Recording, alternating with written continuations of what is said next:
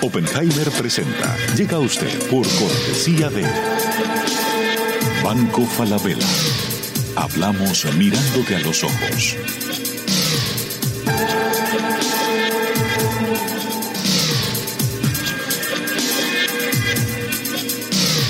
Group, líderes en administración integral de capital humano.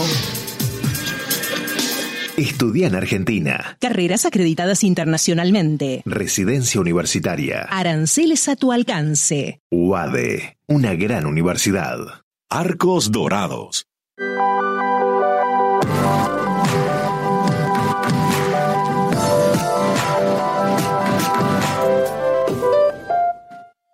¿Sabías que según un estudio de la Universidad de Oxford, casi la mitad de los trabajos actuales podrían dejar de existir en 10 años? La inteligencia artificial llegó para quedarse. ¿Cómo te va a afectar la automatización? ¿Cuáles son los trabajos del futuro? Andrés Oppenheimer te lo cuenta en su nuevo libro, Sálvese quien pueda. Y no te quedes atrás. Encuéntralo en librerías.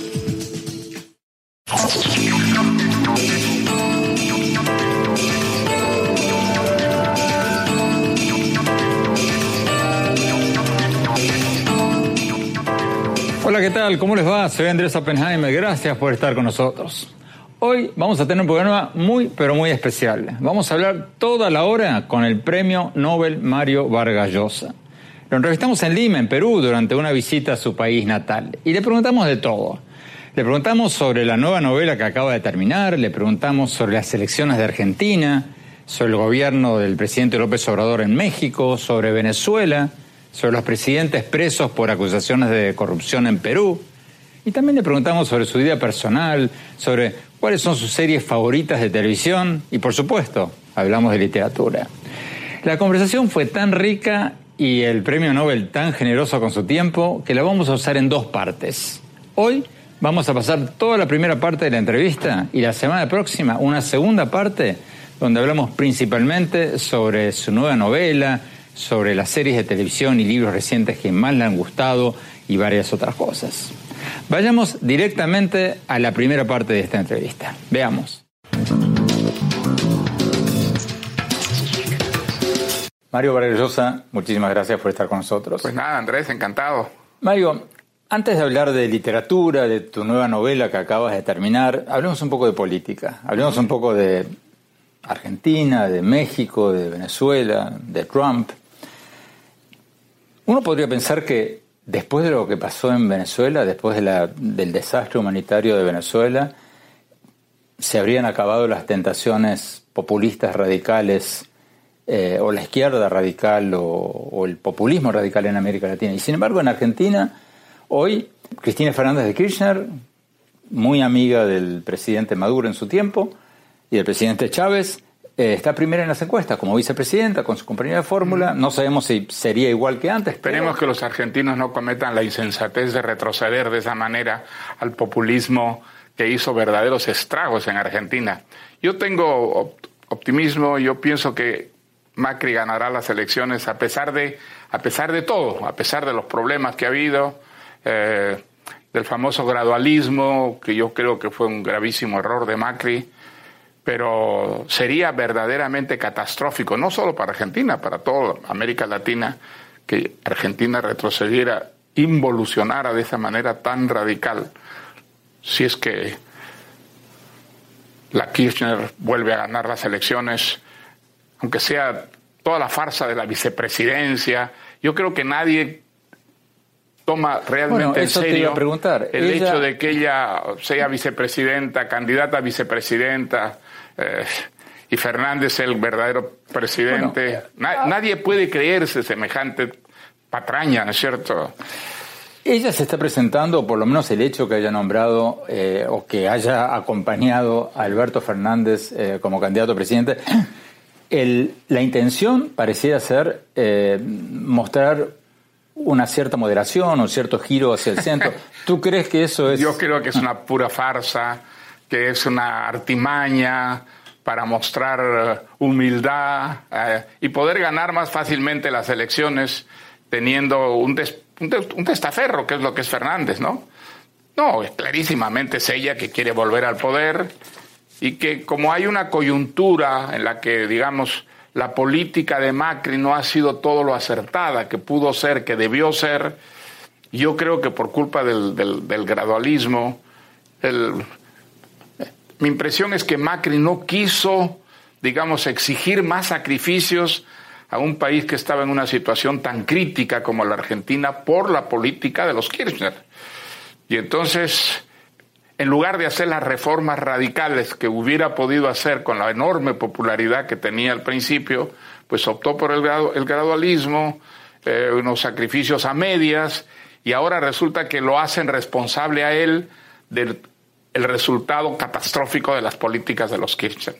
Pero yo creo que de todas maneras, fíjate, a pesar de, eh, a pesar de estos errores, yo creo que los argentinos sensatos, responsables, van a, entender que quien representa la modernidad, quien representa el progreso, el futuro, es clarísimamente Macri y no la señora Kirchner. ¿Cómo ves a Venezuela? A principios de año, cuando surgió la figura de Juan Guaidó, el presidente de la Asamblea, más de 50 países lo reconocieron como presidente encargado. Parecía ser en un momento que Maduro estaba contra las cuerdas, que se caía en cualquier momento, y no pasó. Y no ha pasado básicamente porque yo creo que Chávez fue muy hábil comprando a toda la cúpula militar. Interesó a la cúpula militar de una manera mafiosa, por supuesto. Eh, encargándoles, dándoles el narcotráfico, prácticamente eh, el control enteramente del narcotráfico, les dio la dirección de las empresas nacionalizadas, que ahora son la mayoría del, del, país, y eso ha creado en la cúpula militar unos intereses que defienden, eh, sabiendo que si hay un cambio hacia la democracia, que es lo que yo creo cree hoy día y quiere la mayoría del país, la la mayoría de los venezolanos, ¿no? Entonces perderían todas esas gangas. Eh, pero es verdad, ha sido una sorpresa porque realmente eh, hay un apoyo internacional clarísimo por la democratización. Creo que la inmensa mayoría de los venezolanos quiere la democratización y sin embargo, pues esa cúpula militar, seguramente muy apoyada por Cuba, que depende en gran parte de la, de la supervivencia del régimen de, de, Maduro, resiste.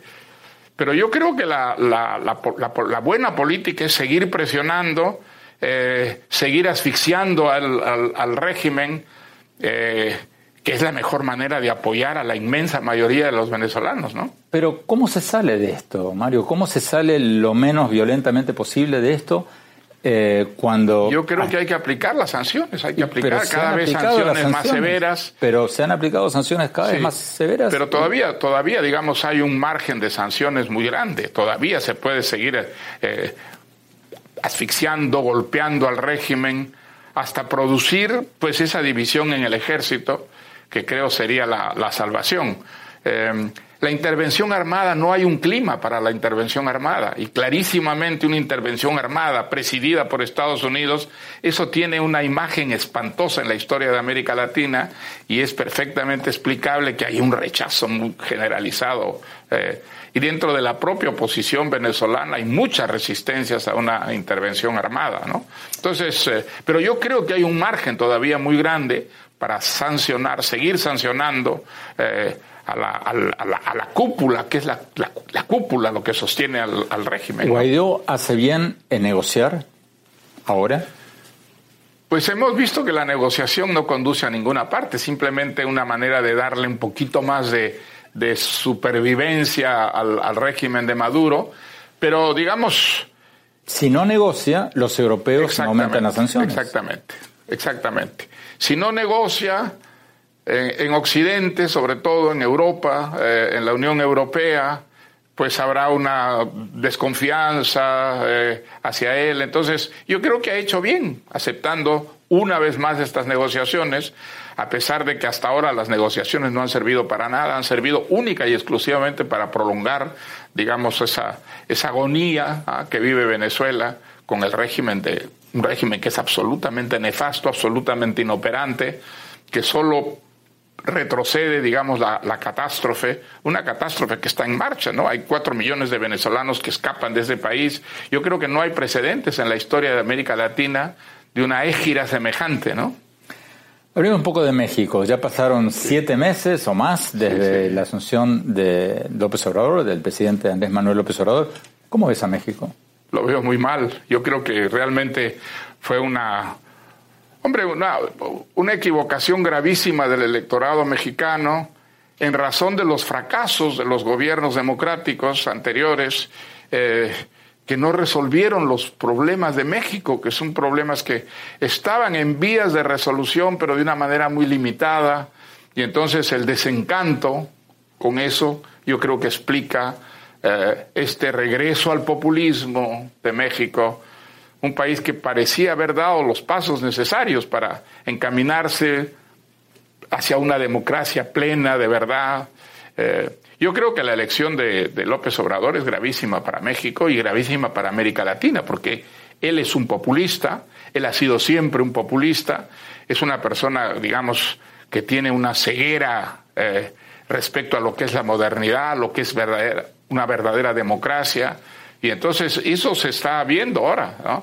Eh, ha comenzado a bajar su popularidad, afortunadamente, y ojalá esa esa declinación continúe muy rápidamente y los mexicanos comprendan que han cometido un gravísimo error, un gravísimo error llevando un populista a la presidencia y sobre todo con esa, con esa mayoría tan aplastante, ¿no? Tenemos que ir un corte. Cuando volvamos, seguimos hablando con el premio Nobel Mario Vargas Llosa sobre política, sobre la vida y sobre la literatura. No se vayan, ya volvemos.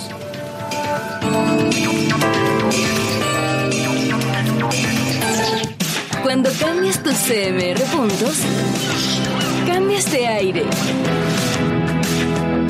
de aroma, de estilo. Cambias ritmo. Cambias tu estilo de vida. Cuando cambias tus CMR puntos, tú también cambias. Aprovecha tus puntos y cambia lo que quieras. CMR puntos. Cambio lo que quiero.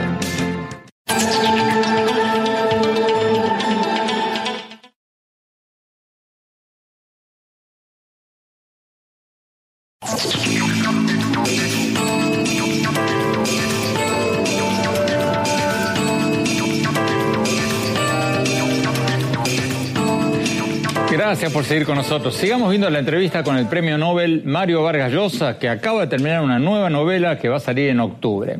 Sigamos viendo lo que nos dijo sobre la situación política en varios países latinoamericanos, sobre el presidente Trump, sobre Europa y sobre su vida personal también, y sobre lo mejor que ha visto y leído últimamente. Sigamos viendo la entrevista. Hablemos un poco de tu país, Perú. ¿Cómo es a Perú? En el 2021, si no me equivoco, hay elecciones de nuevo. ¿Hay un peligro de un candidato chavista ganando en Perú? Yo creo que no. Yo creo que con eso Respecto a eso, yo creo que el Perú está vacunado. Pero te lo eh, pregunto hay por una gran incertidumbre, digamos. Pero te lo pregunto por lo siguiente: con tantos presidentes presos y opositores presos, como Keiko Fujimori, ¿no se va a crear un clima de opinión como que todos los políticos son corruptos y que surja un charlatán que diga yo soy el campeón pues de la si lucha. eso ocurre, hay que recordarles a los peruanos que lo hayan olvidado que gracias a la democracia esos presidentes corruptos están siendo investigados, están encarcelados. Em, gracias a la democracia, toda esa putrefacción em, que fue gran parte, digamos, derivada de la tradición dictatorial que tenemos los peruanos, como la mayor parte de los países latinoamericanos. Eh, la democracia, ¿qué permite? Está permitiendo, por ejemplo, que haya fiscales honestos, honrados, valientes, que mandan a la cárcel a los políticos, que mandan a la cárcel a millonarios, eh, y que hay pues una, una eh, transformación muy profunda de la, de la justicia. Eso es algo muy importante para que la democracia se asiente. Ahora, que la clase política estaba corrompida, pues estaba en gran parte corrompida, pero yo creo que estaba corrompida por la, la, tradición dictatorial que ha sido profundamente corrupta, ¿no? El caso del Fujimorismo, por ejemplo, el Fujimorismo pues robó de una manera absolutamente escandalosa eh, miles de millones de dólares y no se ha devuelto sino 150 millones de dólares. Eso es lo que se ha devuelto. Se consiguió a través de Suiza eh, una cuenta que tenía el señor Montesinos abierta a su nombre. ¿ah?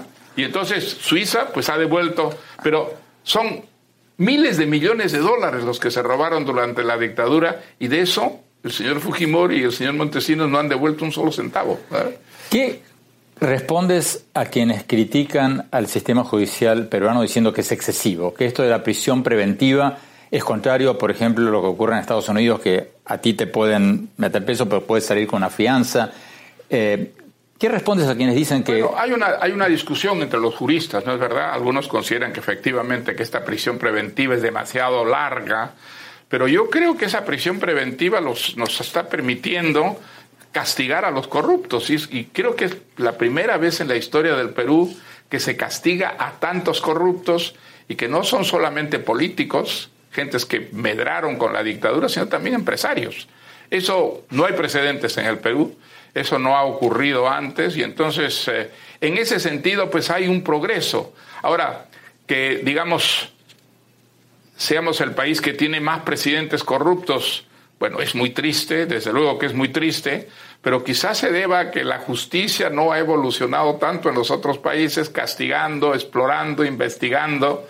Eh, lo que fue las herencias de las dictaduras que hemos tenido, ¿no? En el caso del Perú es clarísimo. La corrupción es una consecuencia de, las, de la gran tradición dictatorial que por desgracia tiene nuestro país, ¿no? Mario, hablemos un poco del populismo en el mundo. ¿Tú crees que Donald Trump fue un accidente histórico o el hecho que tengamos ahora tantos presidentes populistas, Boris Johnson, candidato, en Gran Bretaña, eh, el húngaro, eh, Bolsonaro en Brasil, etcétera, etcétera, eh, son indicaciones del inicio de una época populista. ¿Dónde estamos? ¿Estamos ante un fenómeno... El populismo en ninguna parte ha tenido buenos resultados. El populismo ha sido catastrófico. En Italia el populismo está trayendo mejoras para, para los, italianos en absoluto. Italiana, Italia está en una situación verdaderamente crítica y está en la dirección de lo que fue Grecia. ¿ah? Esa es más o menos la situación de Italia gracias al populismo. En Estados Unidos, Trump ha traído beneficios, ventajas, algunos sectores muy minoritarios, pero yo creo que en general en Estados Unidos hay una sensación de que con Trump en la presidencia, Estados Unidos ha ido perdiendo terreno, ha ido perdiendo terreno cada vez más, eh, ha creado un conflicto con sus aliados de toda la vida, em, la, demagogia de, la, de, la, presidencia está dañando profundamente a las instituciones democráticas de Estados Unidos. Ahora, hay una resistencia que es formidable. ¿ah? Yo creo que si no hubiera habido esa resistencia por parte de los demócratas, por parte de la prensa, por parte de la, por parte de la justicia, de las instituciones, eh, la, gestión de Trump hubiera podido ser verdaderamente catastrófica. Y sin embargo, digamos, la catástrofe se ha atenuado considerablemente gracias a esa resistencia interior. Pero tú crees que esta, este surgimiento de populistas en tantos países al mismo tiempo es una casualidad histórica ¿O estamos ante el inicio de un que no es una casualidad. Desgraciadamente, el populismo ha acompañado a la democracia a lo largo de toda la historia. Eh, ha habido, digamos, accidentes democráticos por culpa del, populismo en, los países más avanzados, eh, eh, Alemania, Francia, de tal manera que no hay que, no hay que aterrorizarse y sobre todo no hay que caer en el pesimismo, ¿no? la democracia de todas maneras sigue ganando terreno Em, cuando uno tiende a desmoralizarse, hay que pensar que el mayor enemigo que tuvo la democracia, que fue la Unión Soviética, desapareció. Y desapareció por incompetencia interna, por su incapacidad de satisfacer, digamos, los anhelos más elementales de los, de los soviéticos. Em, que China popular renunció a la revolución y renunció al marxismo, leninismo. Eh, sigue siendo una dictadura, pero digamos es una dictadura capitalista. China es el mejor ejemplo de que el capitalismo supera largamente al colectivismo, al estatismo que traía el marxismo. Entonces, yo creo que eso debería... Sin derecho de huelga, capitalismo extremo. Y después, fíjate, en América Latina, cuando yo tiendo a desmoralizarme, digamos, cuando pienso en Maduro, cuando pienso en Bolsonaro, eh, recuerdo la América Latina de mi juventud, donde solamente había dictadores. Las excepciones eran poquísimas, eran Costa Rica, Chile, Uruguay, y después todo el resto eran dictaduras. Hoy día, pues, comparado con esa América Latina, estamos mejor. Tenemos gobiernos corruptos, pero una democracia corrupta es preferible a una dictadura, que siempre es más corrupta que la democracia. Entonces, eh, aunque es difícil, aunque avanzamos poquito a poco, yo creo que la América Latina, sobre todo la América Latina de mi juventud, ha ido progresando, ha ido progresando. Tenemos que ir a un corte. Cuando hablamos, seguimos hablando con el premio Nobel Mario Vargas Llosa. No se vayan, ya volvemos.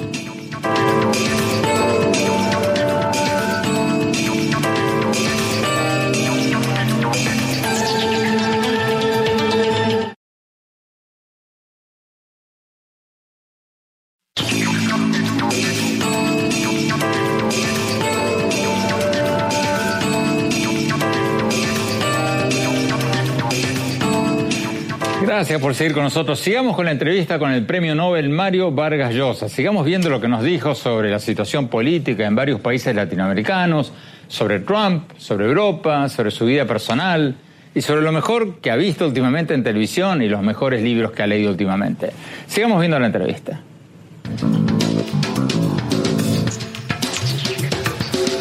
Pero en el mundo, Mario, en general, y en América Latina, ¿tú no crees que la aparición de las redes sociales tiene algo que ver con este surgimiento de los populismos? El populismo sí. Yo creo que el populismo ha aprovechado las redes sociales mucho más que la democracia, sin ninguna duda. Sin ninguna duda. Entonces hoy día tenemos, digamos, gracias a la revolución audiovisual, una imposibilidad de establecer sistemas de censura, por ejemplo, en un país. Prácticamente hoy día. Bueno, antes lo veíamos eso como algo bueno. Sí. Y lo seguimos viendo como eso, algo bueno. Eso es algo bueno, ese es un lado muy positivo. Pero al Ahora, mismo tiempo está siendo usado. el, gran problema es que un exceso de información puede ser tan negativo como la falta de información. Eso es una, una realidad de nuestro tiempo. Hoy en día hay tantas noticias, tantas versiones, eh, que las, las fake news, las mentiras noticiosas, muchas veces prevalecen sobre las, eh, las verdades que pensábamos ingenuamente garantizaba la libertad de expresión. Y entonces eso pues lo aprovecha maravillosamente el populismo. ¿Cómo crees que vamos a salir de ese problema? Yo creo que vamos Porque a salir ahora de ese con los- problema con los vídeos- fundamentalmente pasa hacia la cultura. Yo creo que la, la- la cultura es lo que puede defendernos mejor contra las noticias mentirosas, contra las calumnias, las invenciones, las, fal- las falsedades del populismo. Y tiene que haber también una, una legislación que castigue, que sancione severamente, digamos, la difusión de mentiras, de, la- de las fake news. ¿Y qué pasa cuando las mentiras vienen de los presidentes?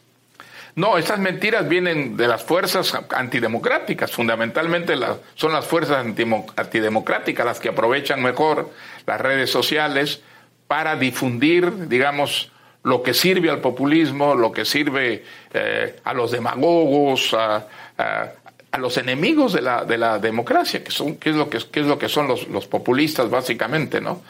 Pero lo que me parece fundamental es no bajar los brazos, no rendirse, eh, no pensar, digamos, que estamos siendo derrotados. No es verdad, no es verdad. Digamos, eh, la, famosa frase de, la famosa frase de Popper diciendo, sí, todas las cosas andan mal, pero nunca hemos estado mejor. Creo que es muy importante recordar. Nunca hemos estado mejor. Esa es la realidad del, del- del mundo y creo que debemos a- apoyarnos en esa eh, convicción de que nunca hemos estado mejor para dar el combate pues contra los problemas que han ido surgiendo en los últimos años y fundamentalmente el crecimiento del populismo en el mundo, ¿no? Es la primera vez que el mundo subdesarrollado y el mundo desarrollado comparten un problema, un desafío semejante, el del populismo, ¿no? Se da por igual en el tercer mundo como en el primer mundo. Tenemos que ir a un corte. Cuando volvamos, seguimos hablando con el premio Nobel Mario Vargas Llosa. No se vayan, ya volvemos.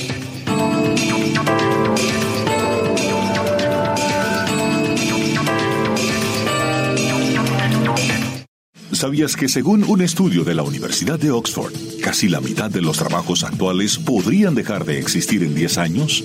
La inteligencia artificial llegó para quedarse. ¿Cómo te va a afectar la automatización? ¿Cuáles son los trabajos del futuro?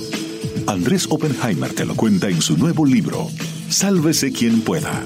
Y no te quedes atrás. Encuéntralo en librerías.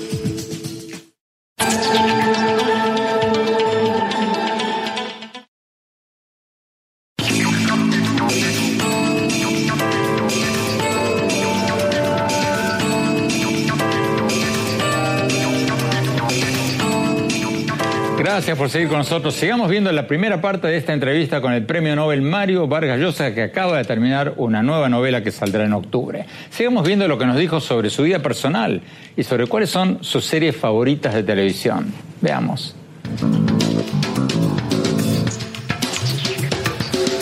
Mario, tienes 83 años. ¿Cómo haces? ¿Cómo haces? ¿Cómo haces? ¿Cuál es el secreto? Pásamelo para estar tan activo tan creativo? Pues mira, quizá porque hago las cosas que me gustan, ah, escribo, leo, opino. Eh, entonces, esta es una manera de, vivir que para mí es profundamente estimulante. Em, no me canso, eh, aunque, aunque me canse, no me canso porque, digamos, los incentivos son muy grandes eh, para estar vivo, para seguir operando, actuando. Eh, y eso significa fundamentalmente para mí seguir escribiendo, ¿no? Seguir escribiendo, escribir es, eh, yo creo que la, vitamina que me mantiene más activo. Y creo que el, el terror que he sentido yo siempre toda mi vida es el de morirse en vida. Quizá el espectáculo más triste me lo han dado a mí esas personas que dejan de vivir y que en realidad se mueren estando vivos. ¿ah? Eso me parece algo terrible. ¿ah? A veces, pues, la enfermedad te trae, digamos, esa parálisis, pero creo que la, la, vida es algo maravilloso y que mantenerse vivo es algo muy importante, es casi una obligación que tenemos. Eh, y entonces, lo ideal es que la muerte sea un accidente, que la muerte te sorprenda en plena actividad. ¿ah? Yo recuerdo mucho cuando Claude Lévi-Strauss el gran antropólogo francés, cumplió 100 años, le hicieron un homenaje en París y leyó un texto absolutamente extraordinario, conmovedor, de lucidez, de elegancia, de claridad, recordando su, juventud, lo que había sido para él entrar a la universidad y la manera como la antropología había sido finalmente su destino vital y cómo la antropología lo había mantenido vivo hasta cumplir un siglo. Era realmente algo maravilloso ver esa vitalidad, ¿no? la lucidez con la que se conservaba. Y yo pensaba que ese es el ideal, que realmente deberíamos llegar todos así a los 100 años con esa lucidez y con ese, ese activismo, digamos. Bueno, yo te escuché contar una anécdota sobre Sócrates, sobre la muerte de Sócrates. ¿Cómo era eso? Ah, bueno, es una historia maravillosa, no sé si es cierta, pero eh, recuerdo que a mí me impresionó muchísimo que cuando fueron a ejecutar la sentencia y obligarlo a tomar la cicuta, estaba aprendiendo persa. Y entonces le dijeron, pero, pero, ¿Te van a matar? Lo van a matar. Dijo, sí, pero yo quisiera morirme aprendiendo persa, sabiendo persa. Yo quisiera saber persa. ¿ah? Y entonces es un caso maravilloso en que la muerte aparece como un accidente que interrumpe una vida que está en plenitud, ¿no es cierto? A mí me gustaría eso, me gustaría morirme con la pluma en la mano, yo pues escribo a mano, creo que soy de los últimos escritores que escribe todavía con, con tinta y con... Pero Mario, ¿escribes, sigues con tu disciplina de escribir todos los días? Sigo, todos, los días. sí, sí, todos los días, todos sobre todo las mañanas, que son las horas mejores estés para mí. donde estés. Sí, sí, esos son siete días por semana, aunque no trabaje, digamos, en el, en el, libro que estoy escribiendo toda la semana, trabajo cinco días generalmente, y después escribo artículos los fines de semana, eh, y mantengo la curiosidad, tengo mucha curiosidad, eh, me, me, interesa mucho lo que ocurre a mi alrededor, y creo que he llegado a ese convencimiento, que es ese, un convencimiento pues maravillosamente estimulante, el de lo que le oí decir a, a, Popper en una conferencia de prensa pocos meses antes de morir, ¿no? Sí, las cosas andan mal, pero nunca hemos estado mejor. Creo que es realmente una convicción muy estimulante y que aún no puede defenderlo contra la desmoralización. ¿no? Volviendo a Sócrates, ¿la curiosidad no decrece con el tiempo? Pues en mi caso no. Yo creo que soy tan curioso como cuando era joven, eh, aunque digamos, claro, hay las limitaciones físicas, hay cosas que ya no puedes hacer, ¿no? Eh, lógicamente. Pero la curiosidad intelectual, la curiosidad, digamos, en el campo de la cultura, yo creo que eso no tiene por qué decaer, al contrario, yo creo que se incentiva muchísimo con la edad, cuando descubres de una manera cada vez más evidente lo mucho que no sabes, ¿ah? lo mucho que no has aprendido. Entonces, te queda tanto por hacer, digamos, desde el punto de vista intelectual, desde el punto de vista literario, desde el punto de vista cultural, que yo creo que eso te puede mantener vivo hasta el final, ¿no? ¿Haces ejercicios? Hago ejercicios todos los días, una mañana, una, una, hora cada mañana, levantarme. ¿Qué haces? Yo me levanto muy temprano, hago ejercicios, hago chikung, hago chikung, y ahora ya no camino porque vivo en una parte de Madrid donde no es muy agradable caminar y entonces hago ejercicios y hago media hora siempre después de hacer ejercicios de la, de la, en la cinta, ¿no? ¿Haces alguna dieta? Trato de hacer dietas, pero cada vez es más difícil. Cada, eh, mis apetitos crecen con los años y, por, ejemplo, la, la, buena comida es algo que me gusta mucho. No tanto, no, no, diré que me gusta tanto como la lectura, como los libros, pero sí es una, um, una, una, cierta manifestación de, de decrepitud que trato de combatir y sin mucho éxito. Mario, una pregunta, una pregunta lúgubre, pero como escritor no te la puedo dejar de hacer. ¿Qué quisieras que diga tu epitafio? Hombre, pues me gustaría ser recordado, si soy recordado por algo, me gustaría ser recordado como escritor.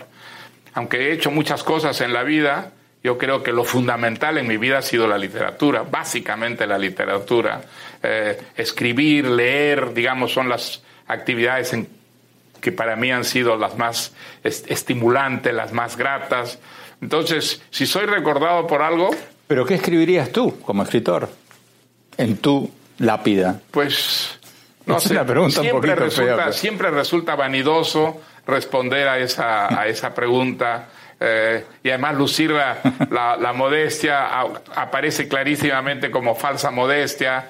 Eh, además no sé cómo me ven los otros, nunca, nunca ha sido claro para mí cómo me ven los, cómo, cómo me ven los otros. Tengo amigos, pero también tengo muchos adversarios, he estado siempre metido en polémicas. O sea, la imagen que yo tengo de mí mismo es muy contradictoria, ¿sabes?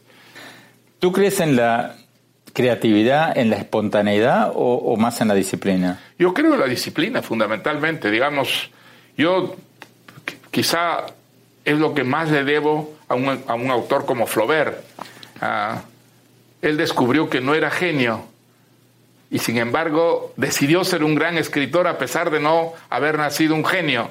Y entonces reemplazó esa falta de genialidad natural con el esfuerzo, con la disciplina, con la terquedad y a mí me pasó exactamente lo que él. Yo descubrí muy joven que no era genio, que no era un genio y que entonces no tenía más remedio que reemplazar esa falta de genialidad con la disciplina, con el trabajo, con la terquedad. Y el ejemplo de, de, de Flaubert, ¿no? que si empezó no de muy genio... bajo y muy mal y escribió obras maestras absolutas, pues creo que es un ejemplo muy estimulante. ¿no? Si tú no eres genio, ¿Quién es un genio en América Latina, en la literatura latinoamericana? Hombre, la literatura latinoamericana, un genio fue Borges. Borges, por ejemplo, yo creo que es probablemente el, el, único escritor de nuestra lengua que en este tiempo fue el equivalente de los grandes clásicos. De un Cervantes, de un Lope de Vega, de un Góngora, de un Quevedo, ¿no? Eh, y después, pues, hemos tenido grandes escritores, ¿no? Sin ninguna duda eh, en nuestra lengua y en todas las lenguas, es la verdad, que es... Eh, eh, pero la, la, genialidad que en algunos casos existe, el caso de Rambo, por ejemplo, Rambo, pues es un, un niño de 13 años, escribe poemas absolutamente extraordinarios, revolucionarios, pero claro, diga, el caso de Rambo es el caso de un Mozart, por ejemplo, la música, ¿no es verdad? Un niño absolutamente genial, con una disposición fantástica para crear cosas nuevas. Pero esos son los casos raros. ¿ah? Los casos que son mucho más humanos, diríamos, más cercanos a nosotros, son los casos de un Flaubert o los casos de un Balzac, es decir, gentes que fueron creando su propio talento a base de disciplina, a base de, digamos, eh, esforzarse, de, de, no aceptar la realidad, de no ser geniales. Eh, al final consiguieron ser geniales y, y, eso es mucho más humano que el caso de un Rambo o el caso de un Mozart, ¿no? Un niño genio. Eso no, no parece tan, tan humano el, el haber sido desde la cuna, digamos, un, un genio. Eso es algo muy excepcional, ¿no? Pero yo creo que el, esfuerzo, la disciplina, son, son, mucho más próximos a nosotros y, y, además mucho más estimulantes, ¿no? Para quienes no nacemos genios.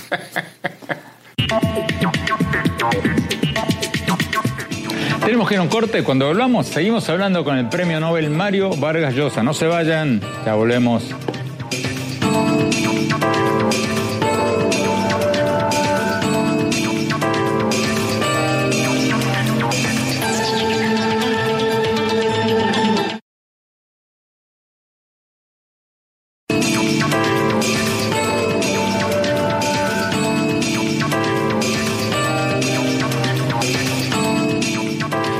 Gracias por seguir con nosotros. Sigamos viendo la primera parte de esta entrevista con el premio Nobel Mario Vargas Llosa, que acaba de terminar una nueva novela que va a salir en octubre. Como les contaba al principio del programa, la conversación fue tan rica que la dividimos en dos partes y vamos a pasar la segunda parte la semana próxima.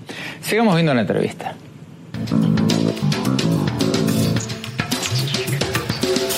Mario, los editores de libros dicen que cada vez más escritores están escribiendo para Netflix o para HBO, para las series de televisión.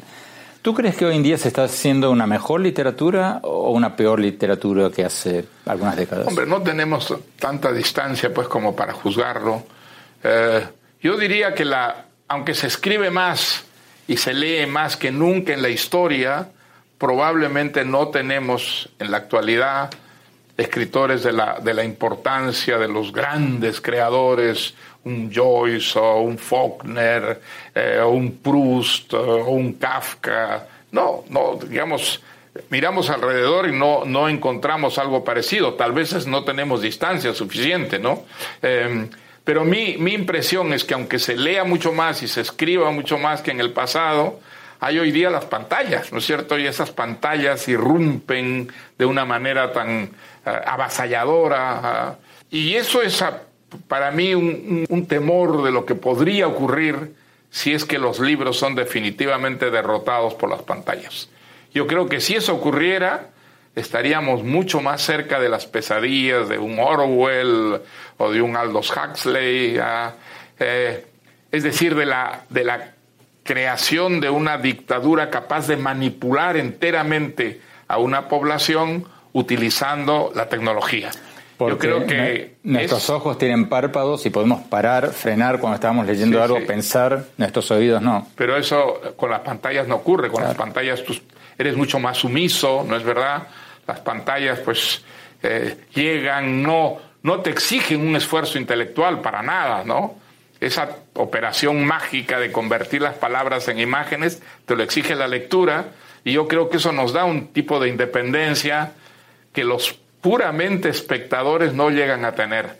Y entonces, ese es un riesgo y una gran, digamos, pregunta sobre el futuro que no hay manera de responder desde ahora, ¿no? Porque, aunque creo que eso depende de nosotros, depende de una decisión que, que tengamos, mi impresión es que las pantallas avanzan de una manera tan eh, avasalladora realmente, eh, que aunque los libros tratan de resistir, hay que ver qué va a pasar, ¿no? ¿Pero tú crees que los libros están perdiendo la batalla? Yo creo que hasta ahora sí están perdiendo la batalla. Creo que hasta ahora los libros retroceden, que la, la influencia de las pantallas es muchísimo. Yo leí hace poco a un ensayista francés que decía, pero ¿De qué se quejan? Por primera vez en la historia tenemos una cultura que es democrática, que llega a todos los sectores de la sociedad. Se acabó el elitismo, que era el elitismo de los libros, porque los que no sabían leer simplemente no participaban de esa cultura. En cambio, hoy día, apretando un botón, las imágenes están ahí al alcance de cualquiera. A mí, esa, esa me dejó pensando, y aunque creo que hay una artimaña en, ese, ese razonamiento, hay una realidad que está ocurriendo y que más o menos pues justifica ese tipo de argumentación, ¿no?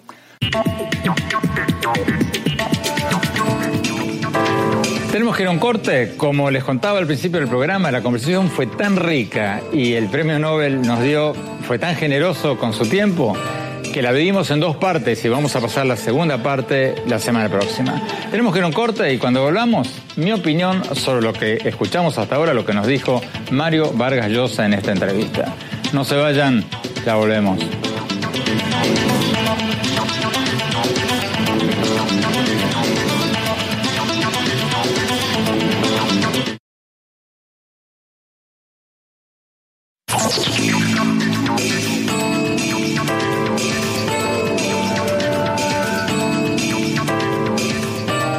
Muchas gracias por seguir con nosotros. Fue un verdadero placer para mí hacer esta entrevista con el premio Nobel Mario Vargas Llosa. Fue una conversación tan rica y él fue tan generoso con su tiempo que, como les decía antes, la dividimos en dos partes. Y vamos a pasar la segunda parte de esta entrevista la semana próxima. No es la primera vez que lo digo, pero yo le tengo una gran admiración a Mario Vargas Llosa, no solo por su talento, sino por su honestidad intelectual. Porque Vargas Llosa es uno de los intelectuales más sinceros y menos políticamente correctos que conozco. No tiene pelos en la lengua. Mientras que muchos otros se cuidan de no antagonizar a nadie por miedo a perder lectores o simpatizantes, Vargas Llosa dice lo que piensa, le guste o no le guste a su audiencia. Y para mí eso tiene un gran mérito. Él es un premio Nobel y a sus 83 años podría estar tranquilamente paseando por el mundo, recibiendo homenajes y recogiendo doctorados honoris causa y todos los honores habidos y por haber. Y sin embargo, sigue dando la batalla, sigue escribiendo, sigue opinando con el mismo entusiasmo de siempre. Porque, como nos dijo hoy, no quiere morirse en vida y quiere que la muerte lo sorprenda trabajando, satisfaciendo sus curiosidades. A mí, personalmente, me impactó mucho la leyenda que contó de cómo habría muerto Sócrates cuando sus verdugos iban a ejecutar su sentencia y obligarlo a tomar la cicuta. Lo encontraron estudiando persa. Y cuando le preguntaron para qué estaba estudiando persa si lo iban a matar en cuestión de minutos, Sócrates dijo que quería aprender a leer persa. Así de simple. Y Vargas Llosa nos decía hoy, hablando de esa historia, que le parecía un caso maravilloso en que la muerte aparece como un accidente que interrumpe una vida que está en toda su plenitud. Una maravilla. Bueno, no se pierdan la segunda parte de esta entrevista la semana próxima. Gracias por habernos acompañado. Los invito a visitar mi blog en el sitio de internet andresopenheimer.com. Si se registran ahí, les vamos a mandar por email todas las semanas mis columnas del Miami Herald de nuestros más recientes programas de televisión. Les recuerdo la dirección, es andresopenheimertodoseguido.com. Y síganme también en mi Twitter, arroba OpenheimerA, en mi página oficial de Facebook, Andrés Oppenheimer, y ahora también en Instagram, en Andrés Oppenheimer Oficial. Gracias, hasta la semana próxima.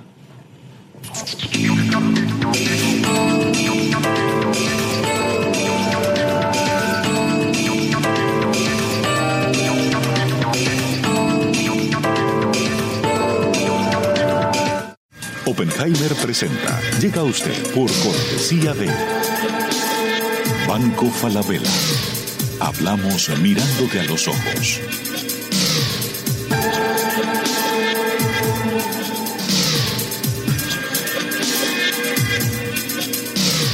Gene Group, líderes en administración integral de capital humano Estudia en Argentina. Carreras acreditadas internacionalmente. Residencia universitaria. Aranceles a tu alcance. UADE, una gran universidad. Arcos Dorados.